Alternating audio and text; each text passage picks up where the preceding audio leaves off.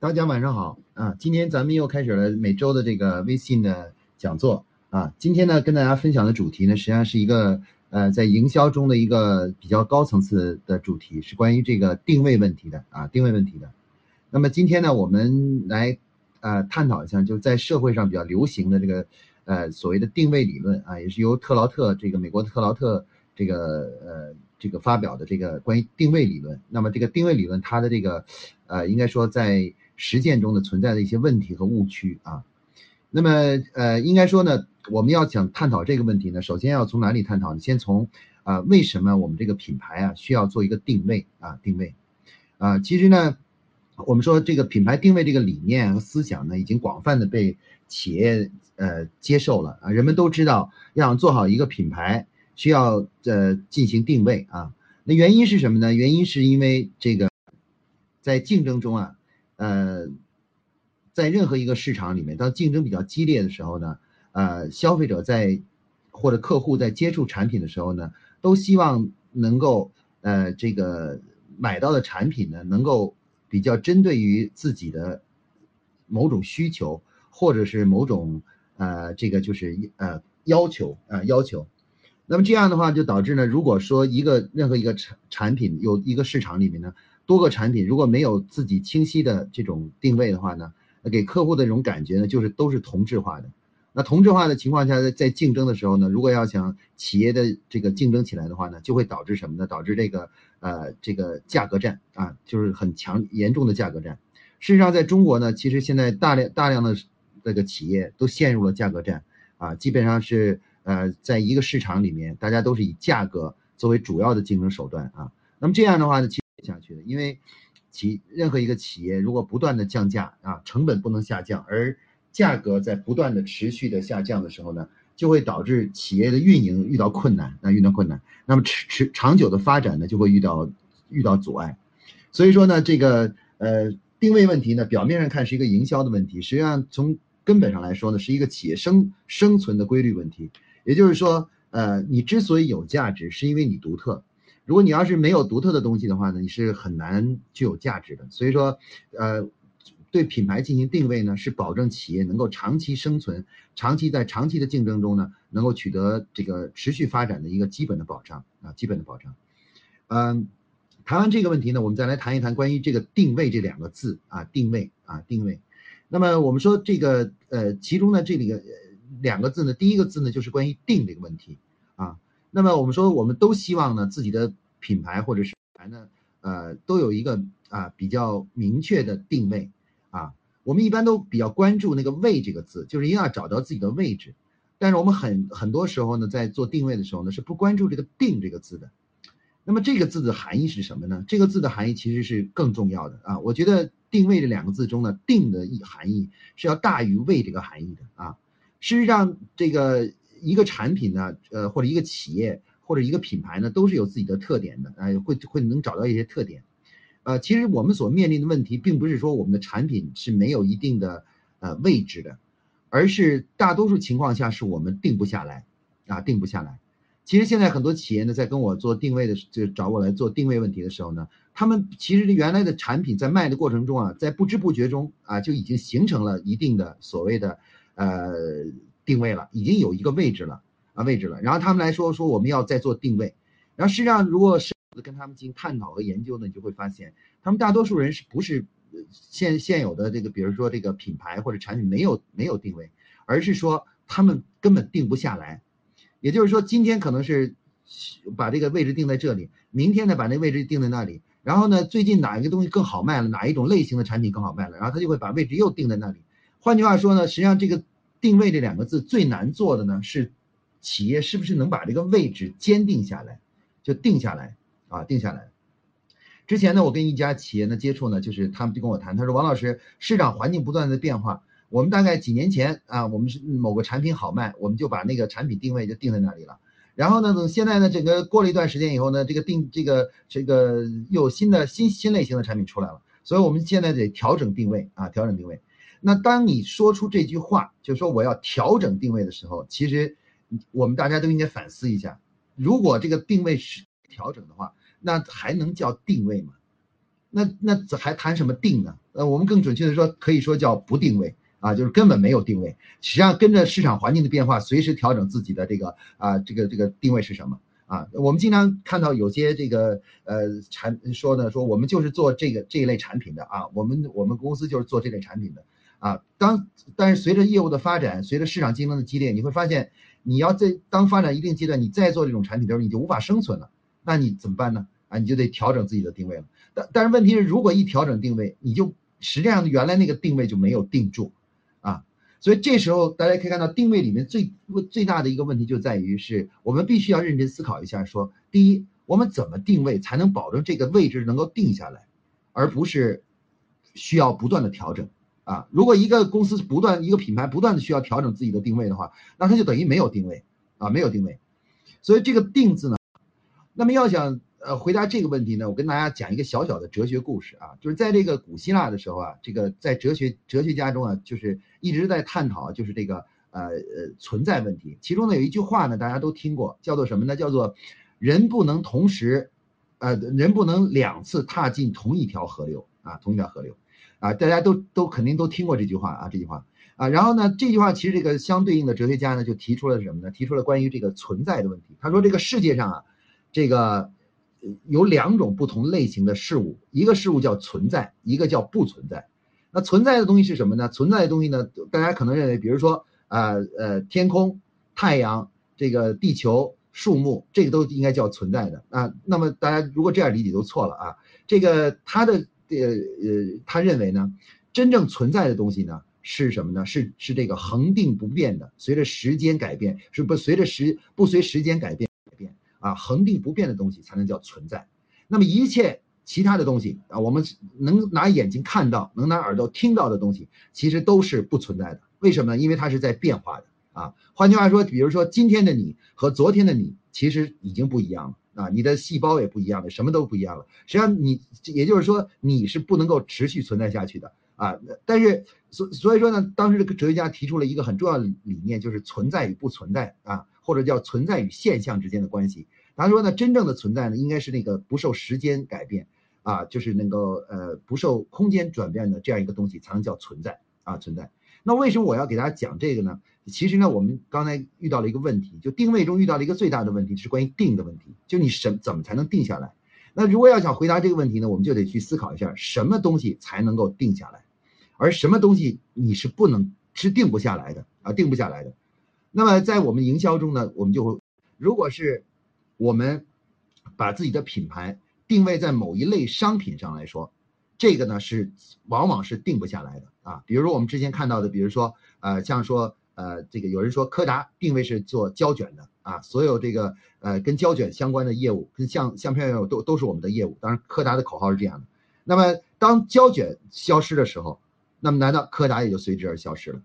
那说柯达要想活下去，只有调整自己的定位。所以我们可以看到呢，这个定位问题呢，其实关键的问题在于是定这个问题，就什么东西能定下来。那么从哲学角度上来说呢，其实真正能定下来的东西呢，是我们称为叫形而上学的东西，也就是说抽象的东西啊。一般来说，抽象的东西呢，相对来说是比较容易定下来的。但是你只要能够摸到，你只要能够看到的东西，其实是都是定不下来的啊，都是都是无法长期存在下去的啊。那么在营销中有一句话说呢，说品牌品牌是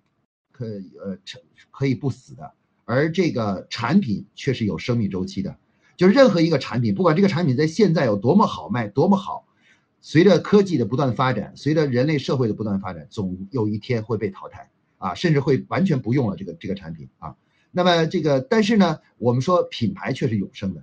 那么如果要想让品牌品牌永生啊，让品牌一直能够定下来的话呢，我们这里就得得从哲学层面得出一个结论，就是只有把品牌定位在抽象层面上的东西。啊，也就是抽象意义的商品的东西，才能够真正定下来啊，定下来。如果你把它定在任何一个具体的事物上，它其实都是无法定下来的啊。其实我们看到有很多很多很多这样的这个就是呃企业的例子啊，比如说啊，比如说格力，它把自己定位在空调做空调上啊。那么空调呢是一个我们可以感知到的一个东西啊，定位在这里。但是呢，问题随着格力业务不断的发展，格力就推出了很。那么，如果它这个定位做得很好的话，那么客客户在接受它其他产品的时候就会遇到困难。比如啊格力生产的小家电，格力生产的这种呃呃比如电风扇，可能就会受到很大的影响啊影响。那么也就是说，事实上空调定位在空调，它表面上是一个好像很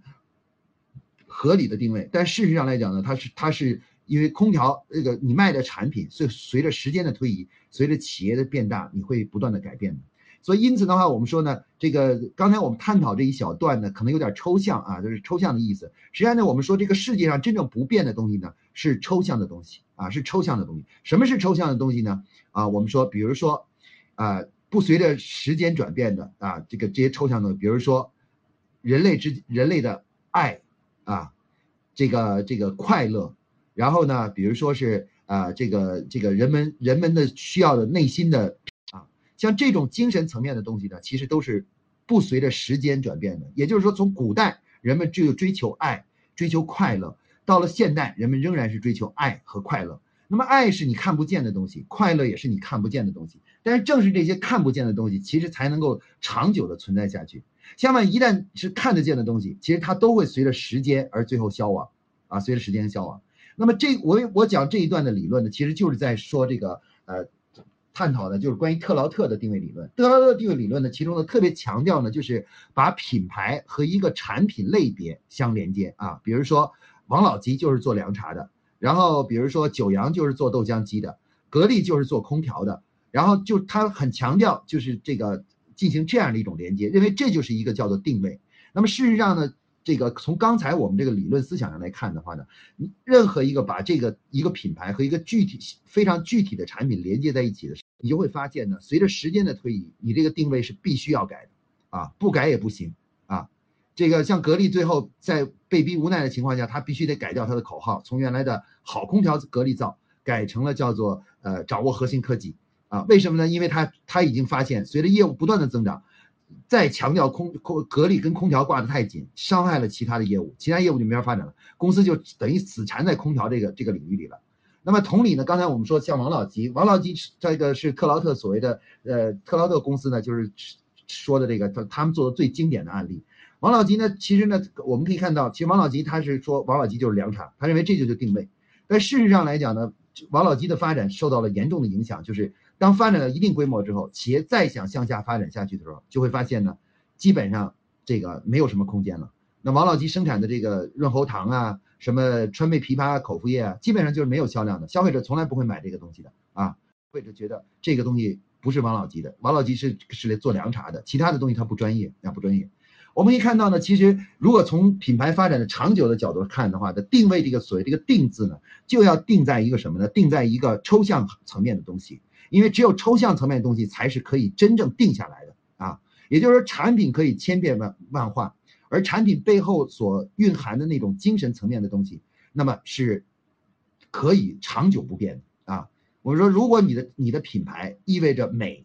意味着这个，比如说这个叫做正宗，意味着专业的话，那么这个专业呢，在不同的时代呢，会以不同的产品体现出来啊，不同的产品体现出来，那么专业这两个字呢，就可以始终不变。啊，始终不变。但如果你一旦是把这个定位和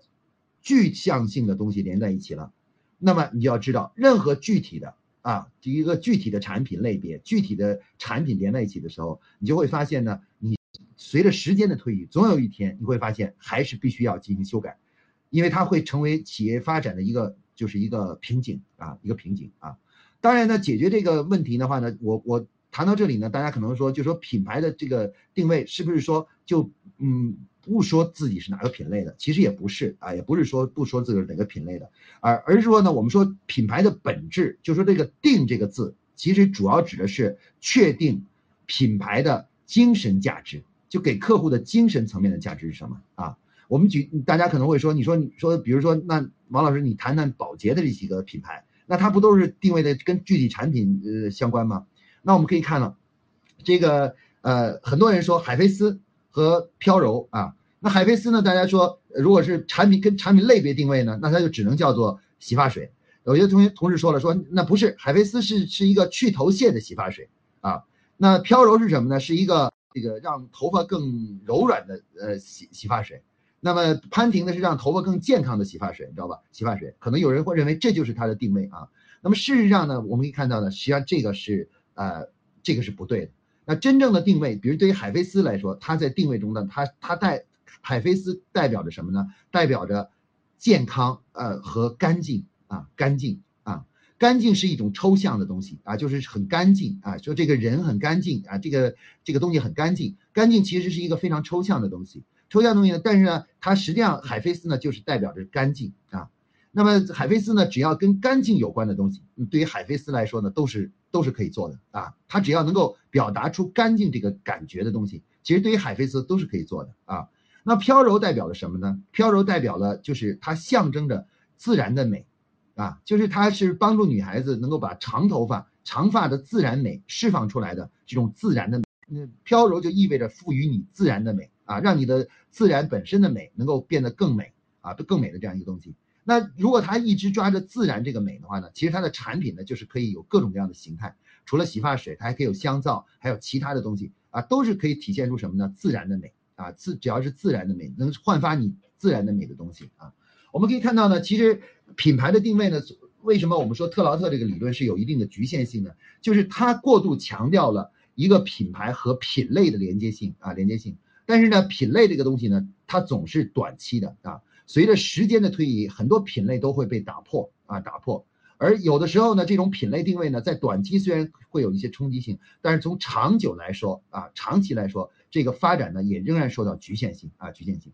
所以说呢，为了解决这个问题呢，我们说呢，品牌定位的正确思想呢，首它的它的正确思想呢，是要从一个一个品牌给受啊，就是精神上的感受入手。啊，我们说精神的东西就是可以长久的，所以要从精神感受入手啊。在定位的时候呢，先要把我们传递给客户的那种感受要先要定下来。比如说王老吉，王老吉其实他真正的品牌定品牌的核心的那个定位的核心呢，能定下来的东西是什么呢？是正宗的，啊，象征着纯正的正宗的的东西啊。他王老吉这这个品牌就代表着他能出品，他能拿出正宗的。啊，这个纯正的这种东西，啊，比如说茅台，它也是这样定位的。茅茅台定位也是正宗的、纯正的啊，这个呃，这个呃最好的啊，最呃品质最好的啊。那我们可以看到这些像这样的这个定位的话呢，不管这个产品怎么发展，发展出多少种产品来说，只要坚持这种精神层面的定位的话，就可以真正把定位这个这个这个工作呢做到做到底，真正能做到定啊，做到定。我们现在很多企业在做品牌的这种定位的时候呢，老是把眼光放在这个“位”这个字，就是这个“位”是什么啊？我这个“位”是什么？而忽视了“定”这个字。那么，如果品牌这个定位所谓的定位连定都定不住的话，那你那个位置就肯定是空空洞的。今天你是在这里，明天过两天又换成另外一个地方，再过两天你又换成那样一个地方。如果你换来换去的话，就等于没有定位啊。我们说定位的目的就是让你固定，相对来说固定在一个地方。如果你不能定在一个地方，你跑来跑去，在不同的地方跑来跑去，那还要叫什么定位呢？对不对？所以我们说定位这个词关关键在于定。那么特劳特的理论呢？为什么我们说它是有局限性？就是因为它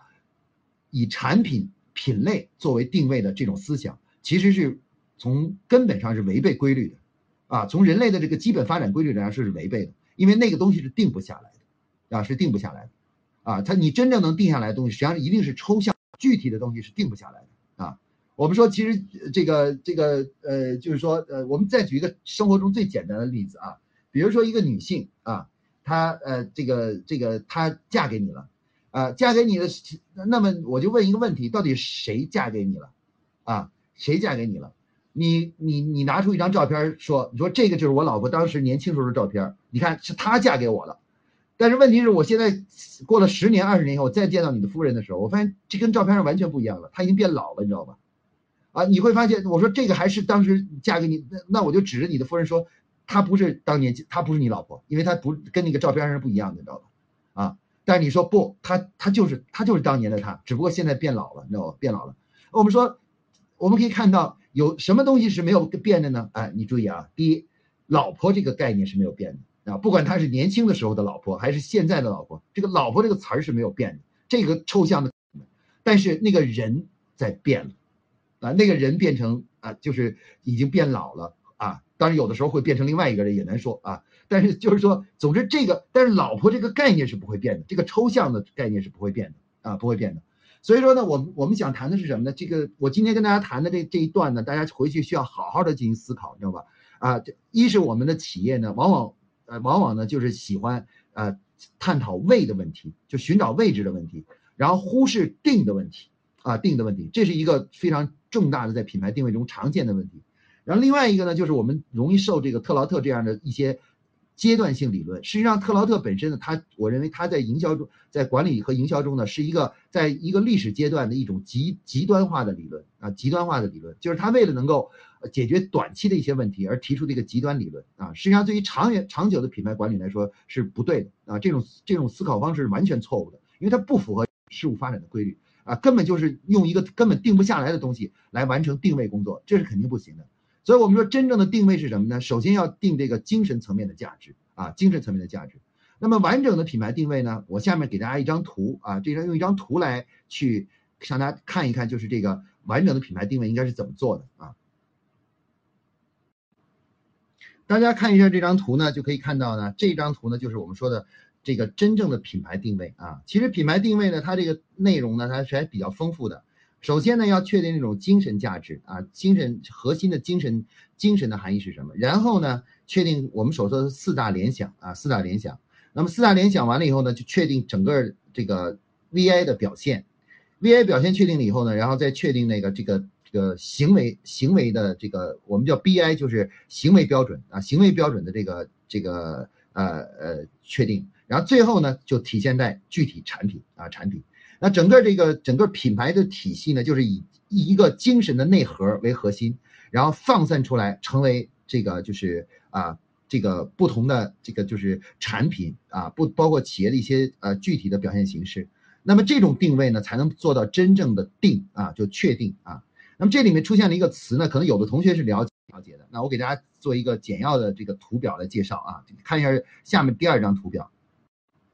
大家看一下这张图呢，就描述了就关于在当那个精神价值确定以后的话呢，我们需要确定的东西啊。这里我举了一个像奔驰的例子，那比如说奔驰，它要确定一个标啊，同时呢，它要确定它的品类啊，是它是属于哪一个类别的，哪一个档次的，核心的一些功能特点是什么，以及最后呢就是价值的，就是刚才我们说那个精神内核，精神内核的就是成就感啊，成就感。那么，如果我们想深入理解这个的话，我可以再给大家画一张图啊，就通过下一张图来去呃演示一下，就是整个的定位是怎么开展起来的。呃，我们看一下这张图呢，就可以看到呢，就是呃这张图呢就可以看到，就是呃汽车这个奔驰呢，其实它的整个定位过程是先定确定它的精神层面的含义，叫做成就感，然后呢再确定这个基本的关于品类品质。还有利益，就是汽车高档的以及这个什么的，然后根据这个呢，确定出来产品的标志啊，品牌的标志，然后再确定什么呢？去具体的产品啊，就车型就开始确定出来了。那么实际上正正确的品牌定位这样才是对的。为什么呢？因为我们可以看到真正不变的那个内核，就这种成就感。那么即使过了就是这种呃一百年。它也是可以不改变的啊，只可能这个车过了一百年以后，已经完全变成另外一个可能在能在空中飞行的汽车了。但是只要是只要是这个你体你定位是定位在成就感上，那么到那时候也会有奔驰的车飞在天上啊，就是因为它仍然是代表着成就感。我们可以看到真正的定位呢，这个一定精神层面的和真正能够确定下来的东西连在一起，而不能定把是简单的跟一个。品类啊，就是比如比如说这种这种某种产品类别联系在一起，那我们知道，任何你能够描述出来的东西，就是能够看得到、摸得到的东西，其实都是很难定下来的东西。真正能定下来的东西是那些精神层面的东西啊，是那些相对来说我们说抽象意义的东西啊。那么作为一个专业的品牌管理人员来说呢，这对这个的理解是非常重要的，因为这是标志着你是一个专业人员和非专业人员的一个重要的分水岭，就是当你能认识到。真正能够定下来的东西是一种情感，是客户的一种情感，而不是什么呢？不是一个具体的形态的事物或者产品的时候，这时候你就真正理解了定位啊。那我们说特劳特呢，应该说它是一个在一个特殊历史阶段，相对来说比较极端化的一种对品牌定位的一种描述啊。我们可以看到特劳特的思想呢，其实就跳开了，刻意避开了中间那个精神层面的核，而一下子进入到了什么呢？第二圈。就是直接定位是强调了品类，啊，我是某一种品类。那么我们说呢，正是因为它实际上特劳特呢，你说它对不对？它也有一定道理，因为它也是在做第二圈嘛，它也是把第二圈的工作做了。但是问题是，真正的品牌定位，首先是把第一个圈先确定了，也就是这个成就感先要确定好，确定好这个，然后再来去看什么呢？外面到底是品类是怎么样定的，品质啊和那个什么。那么事实上呢，中间这个这个东西呢是可以永久，甚至是我们可以说是永久不变的，就是成就感这个这个东西一旦定下来，可以永远这个品牌就意味着这个东西啊，最好是不要改变。那相反的，比如说类别，哪怕有一天你会发现，呃。呃，可能类别上需要调整，那也没关系，你动了也没关系，因为只要内核不动，你的品牌定位就没有改变，啊，没有改变。所以说我们说呢，这个很多的优秀的产品呢，都证明了这一点啊，就证明了一点，就是说抓住精神本质的东西啊，才能够真正啊把品牌定位做好。比如说我们像最近呃近年来最成功的就是苹果，其实苹果呢，它它的真的它的定位是什么呢？哎，原来呢，苹果公司呢一直把自己定位在一个生产高端设计型电脑的这样一家公司啊，它生产都电就是电脑，而且都是特别贵的设计型电脑，而且系统呢都是苹果系统啊，绘图系统也是苹果系统。那他就认为我这就是我的定位，我就是专门做高端设计型电脑的。那么苹果公司在发展的过程中呢，渐渐到了二零一九九九年左右呢，就已经濒临倒闭了，濒临快要倒闭了。那乔布斯来上台以后呢，其实做了一个重要的改变，就是对品牌定位进行了修改。他说苹苹果不是一家生产高端设计型电脑的，我们不能把苹果等同于高端设计型电脑，那应该等同于什么呢？哎，我觉得乔布斯做出了一个选择，就是我们应该把它等同于科技和艺术的结合，啊，就是用科技和艺术，而给人类带来的一种美感，啊，啊，就是美感。那这种美呢，包括使用之美，还有包括这个观赏之美，啊，这种美感。那么实际上，这当这个定了以后，当他推出了 iPod 以后，啊，音乐播放器，然后过了一段时间呢，他又推出了 iPhone，然后又推出了 iPad，然后又推出了 iMac，然后又推出了这个最近的 iWatch。那虽然那个产品类别其实相差很远，像手表和这个之前这个东西相差功能上已经相差很远了，但是呢，有一个东西没有改变，就是每一个款产品中所蕴含的那种科技和艺术相结合的美感始终没有改变。啊，那我们说这就是真正的找到了自己正确的定位啊！只要他坚持这一点，他可以去生产汽车，苹果汽车也会有人买的啊！只要他也能在汽车中体现出科技和艺术之美，那么我相信苹果汽车有一天生产出来，也有人会去买，粉丝都会去买的，因为它形态变了，但它的精神本质是没有变的。所以今天我们这个这这个这个讲座啊，这个其实最主要的是讲一个很深层次的问题，就是什么呢？就是对于这个营销来说。真正一个品牌定位，真正要坚持和坚定的去坚定的东西呢，一定是精神层面的东西啊，一定是在客户的一种情感上的体验啊体验，而不是具体功能上的体验啊。所以说，我们说这就是特劳特的定位呢，其实它存在的一个比较大的一个误区啊，就是他把这个定位呢挪到了第二圈去，使得这个定位本身呢，随着时间的改变呢，这个定位就必须得去调整。而这个定位一旦调整呢，就等于就没有定位了，定位就不清晰了。就是你要老调整定位，就等于没有定位了啊。所以我们说，这是现在很多企业在定位过程中呢存在的一个误区啊，存在一个误区。那么事实上来讲的话呢，具体怎么定位啊，就是怎么定位，包括怎么样寻找到这个中间这个精神层面的内核啊，在今天呢，我们就进行详细介绍了啊。以后呢，我们在专业的学习中呢，专业课程中呢，专业课程的讲解中。夸克书院的专业课程讲解中呢，再给大家深入的介绍，就是我们要怎么样帮自己的企业或者这个品牌确定一个能够，呃，比较适合我们的企业或者是品牌的一个产品的一个啊这个精神层面的定位啊，这个定位。那个这个在今后我们的品牌管理课中呢，再去给大家做介绍啊。好，那么今天这个讲座呢，就给大家讲到这里啊，谢谢大家。呃，海燕同学这个问题呢，就是。呃，这个答案呢，他就是问这个企业使命是否可以理解为公司的定位，然后呃，可否将消费第一需求作为企业使命啊？呃，这个首先呢说这样做是不能的，不能这样做啊，不能这样做。为什么呢？因为这种做法呢都是缺乏长企业长远发展观点的做法。因为首先呢，第一呢，企业和品牌是不对等的啊，不对等的就不不等于一个企业就只做一个品牌啊，一个品牌。啊，这个随着企业的发展呢，任何一个企业都会面临的，随着为了发展的需求，为了不断的持续的增长呢，品牌呢会逐渐变多，从一个品牌会变成两个，两个会变成三个。那么那时候的话，你就会发现呢，你这个企业的这个所谓的这个使命啊就变了啊就变了，就会发生了很大的改变了。所以说呢，这个就是呃这个呃这个不能这样去建定位啊，一定要企业和品牌是两个不同的概念啊，两个不同概念。那么我们说企企，首先呢，第一个明显的区别就在于企业的它是叫做企业注册名，然后品牌呢它是跟商标相连的，你得有一个在国家工商总局注册商标相连的，是吧？这两个是分属两个不同领域的。然后呢，另外呢，我们说品牌这个这个理念的话呢，它其实跟企业之间呢不一定有直接的相关性啊。比如说举例子，我们现在有很多企业呢，它这个呃企业名称和这个。生产的卖的品牌是不不相同的啊，比如说呃像宝洁，它它的所有的这个品牌产品品牌没有任何一个品牌叫宝洁的啊，所有的品牌都是独立的啊，独立的。那么这样的话呢，我们可以赋予品牌以不同的个性。那如果一旦你把品牌跟公司连在一起了，那假如你需要两个品牌，那你怎么定位呢？那一个公跟都是跟公司连在一起，公司总不能定两个不同的定位出来，对不对？两个不同的定位出来，两个不同的使命出来。说，所以说呢，我们在实际工作中呢，是一定要区分，不能把企业的使命以及包括这个呃呃企业使命作为什么呢？作为这个就是呃就跟品牌定位呢这个等同起来啊，等同起来。这种做法呢，就是应该说还是需要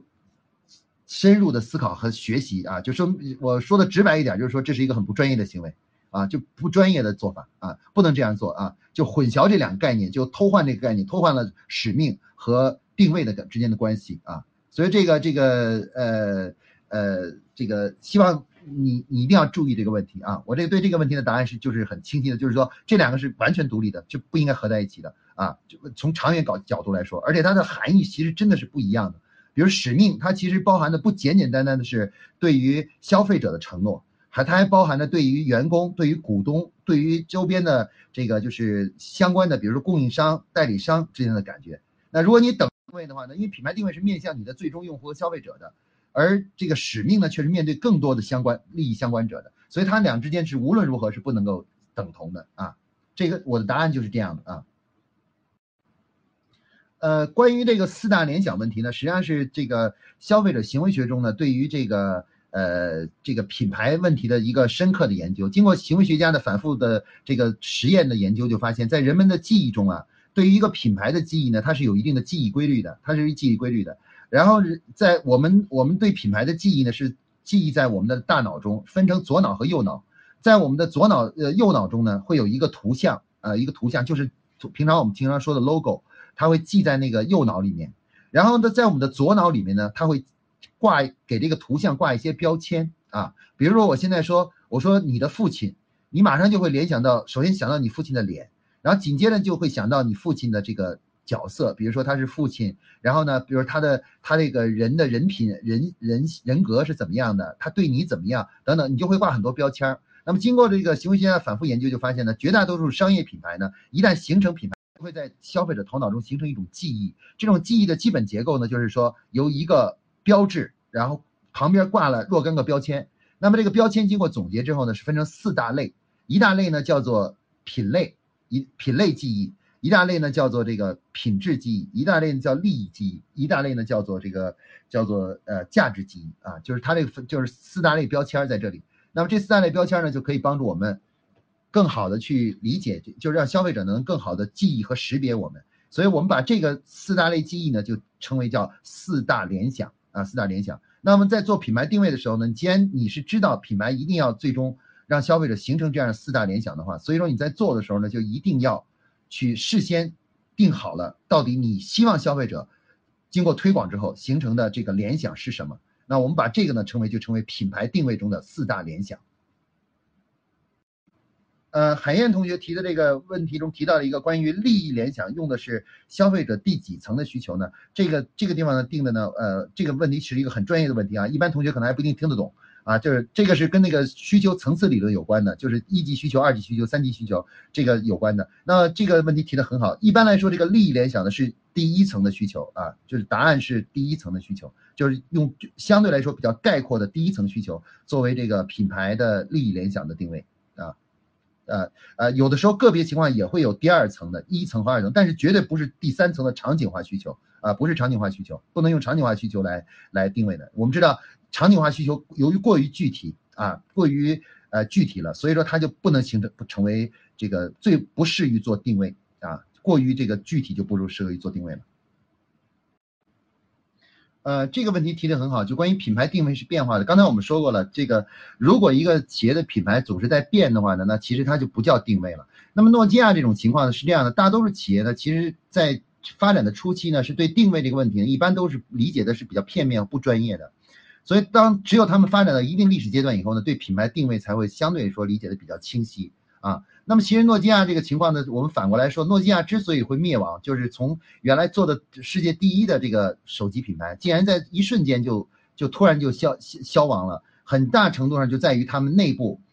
呃，对于品牌的理解是存在着很大的问题的啊。他们就是因为对品牌，我相信一定是对于品牌这个认识存在着很大的问题。呃，他们总是把品品牌和一个品类连接在一起，所以说呢，最终的结果呢，就导致了诺基亚出现了现在这个。这种灭亡的问题啊，所以说呢，企业呢是越早能够理解这个品牌问题啊，越晚理解这个将会面临的问题就越大啊，就是前面所做的工作很可能给后面的工作造成很大的这个误误区啊，所以对品牌思想的这种深刻的理解呢，呃，越早去接触，越早在整个公司里得到共识呢，呃，对企业发展是越有益的，如果是越晚去。去去调整过来，或者是一一旦是或者形成误区或形成错误的习惯的时候，就会阻碍整个公司的发展啊，它就是公司就真正能真正很难发展成一个就是呃非常这个呃应该说呃优秀的或者是一个持续发展的一个公司啊。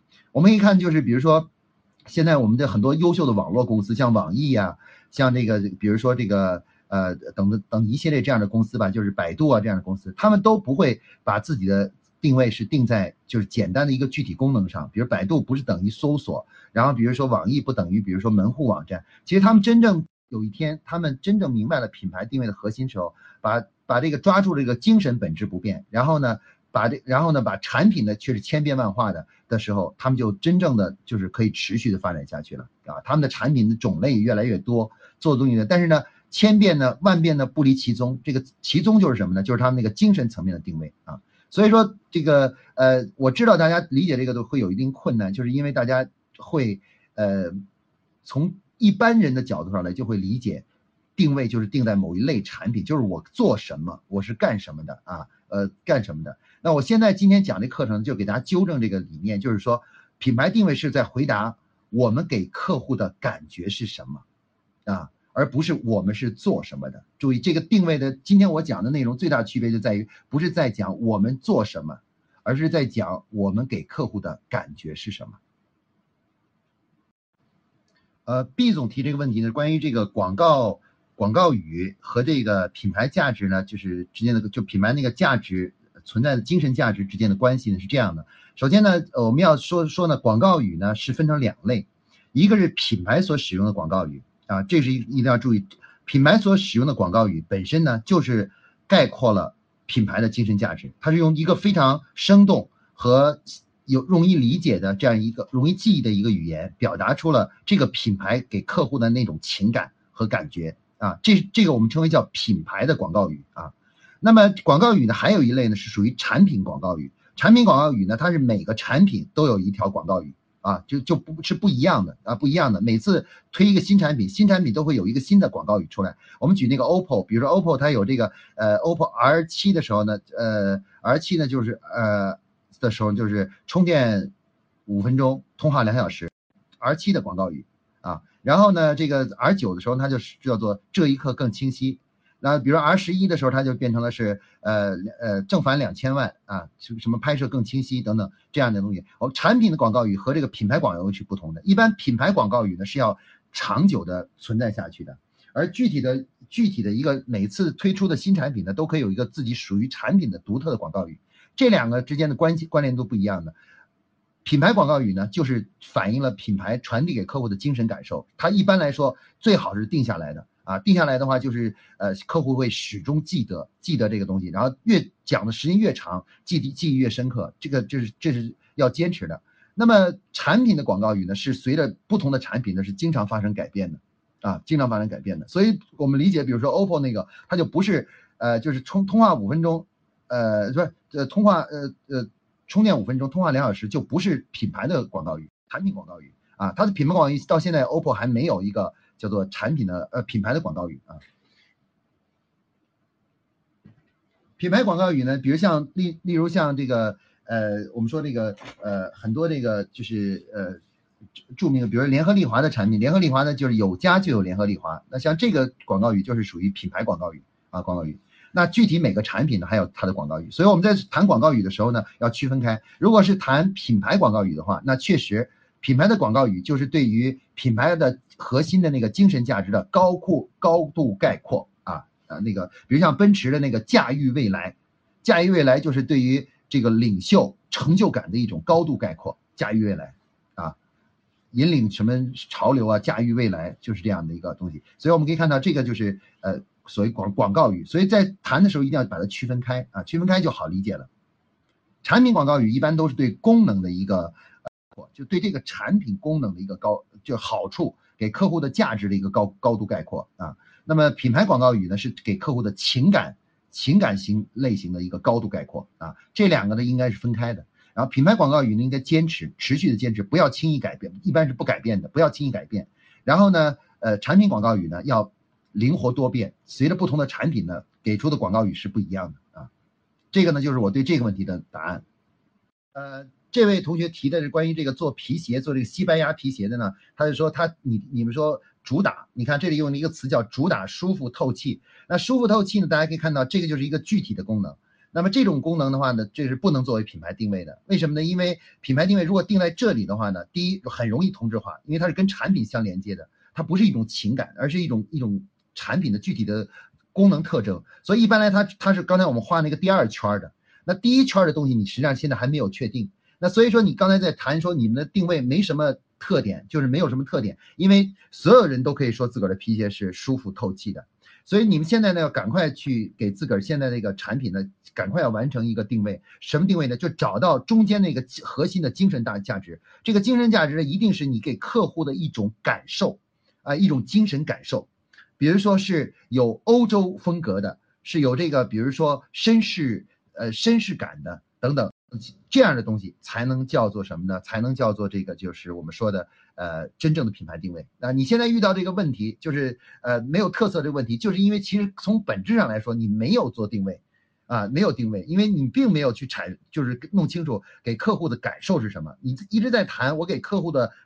产品功能好处是什么，而不是给客户那种感觉啊。所以这就是你你你说这个例子，其实是最生动的反证了刚才我们所谈那个东西，就是说，如果你一旦把这个所谓的定位定在一个跟产品具体功能相连接的点上的话，那么这个本身呢，就是很快就会陷入同质化，同质化竞争，因为你这个就是没有定位。其实从根本上来说，我们要定那个真正要定那个东西是什么呢？一定要是精神层面的啊，精神层面的东西，就是那种啊给客户的感受啊，就客户穿上你的鞋有一种什么样的味道。什么样的韵味，或者一种什么样的体验啊？比如觉得很大气、很舒适，呃，很舒，呃，这个就很有这个绅士的绅士感啊，很这个觉得很这个很有现代现代感等等，像这样的东西才能成为定位啊，定位啊，这个你一定要好好体会一下，因为你们现在如果产品要是不突破这个，不把这个问题解决了的话，回答了的话，你的这个发展就会越走越窄，这个这个产品就很难。再发展下去了啊！随着竞争的激烈，越难越做越难，会出现这种情况啊。